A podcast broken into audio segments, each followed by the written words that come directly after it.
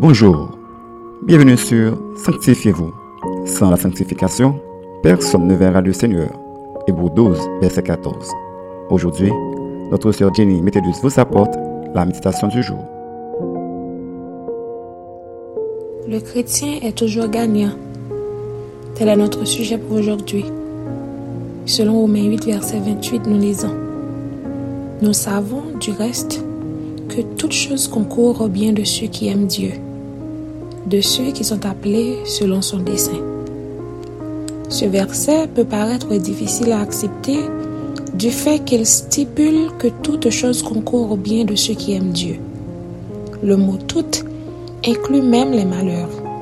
Ainsi, nous pouvons penser que c'est un bien qu'un enfant soit écrasé par un chauffage ivre ou qu'un missionnaire soit tué par des bandits. Mais à la vérité, doit-on voir réellement Dieu derrière tous nos malheurs ou considérer toutes choses comme bonnes? Ce verset ne dit pas que toutes les choses qui arrivent à un croyant sont bonnes en elles-mêmes, mais plutôt, pour ceux qui aiment Dieu, Dieu peut utiliser le malheur comme une sorte de leçon ou de passage qui mène le croyant à l'élévation ou à un avenir meilleur. Par exemple, Daniel, où les trois jeunes hébreux étaient élevés en dignité après qu'on les avait jetés dans la fosse ou dans la fournaise ardente. Mais la plus grande leçon qu'on peut tirer de ce passage en nous appuyant sur les versets 28 à 39 est que Dieu laisse le malheur nous arriver parce que ce dernier peut nous transformer et nous aider à devenir semblables à Jésus.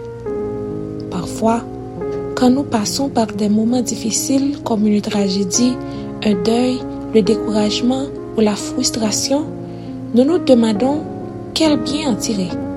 Ce verset nous donne la réponse. Tout ce que Dieu permet dans notre vie est destiné à nous rendre semblables à l'image de son Fils Jésus-Christ.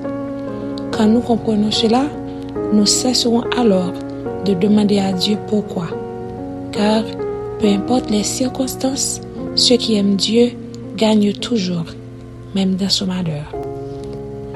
Retenez ceci. Nous qui aimons Dieu, nous sortirons toujours gagnants, même dans le malheur. Car notre vie n'est pas contrôlée par le hasard, la chance ou la fatalité, mais par notre Seigneur merveilleux qui change toutes choses en notre faveur, soit pour ce moment présent ou les siècles à venir. Une petite réflexion. Autrefois, qu'avez-vous l'habitude de penser quand un malheur vous arrive? Et maintenant, croyez-vous que vous sortirez toujours gagnant même dans le malheur? Notre conseil pour vous est le suivant. Si vraiment vous êtes des enfants de Dieu, faites confiance à lui dans toutes les circonstances de votre vie, sachant que, dans tout le malheur qu'il permet de vous arriver, il a toujours un plan pour les changer en bien en votre faveur. Amen. Maintenant, prions pour accepter la souveraineté de Dieu. Père céleste, ta parole nous enseigne que toutes choses concourent au bien de ceux qui t'aiment. Mais parfois notre nature pécheresse nous empêche de l'accepter. Donne-nous la force d'accepter tout ce que tu permets dans notre vie. Car les projets que tu formes sur notre vie, ce sont des projets de paix et de bonheur. Fortifie-nous, Seigneur, au jour du malheur. Et c'est en prions. Au nom de Jésus-Christ. Amen. C'était Sanctifiez-vous. Pour tous vos conseils, témoignages ou demandes de prière, écrivez-nous sur sanctifiez-vous.com ou suivez-nous sur Facebook, Twitter, Instagram et sur le web www.sanctifiez-vous.org. Continuez à prier chez vous et que Dieu vous bénisse.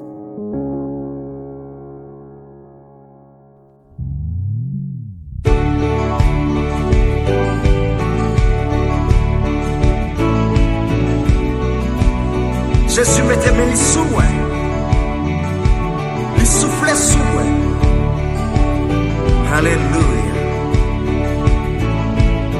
La vie n'est pas un accident. La vie n'est pas un accident. Yahweh moi.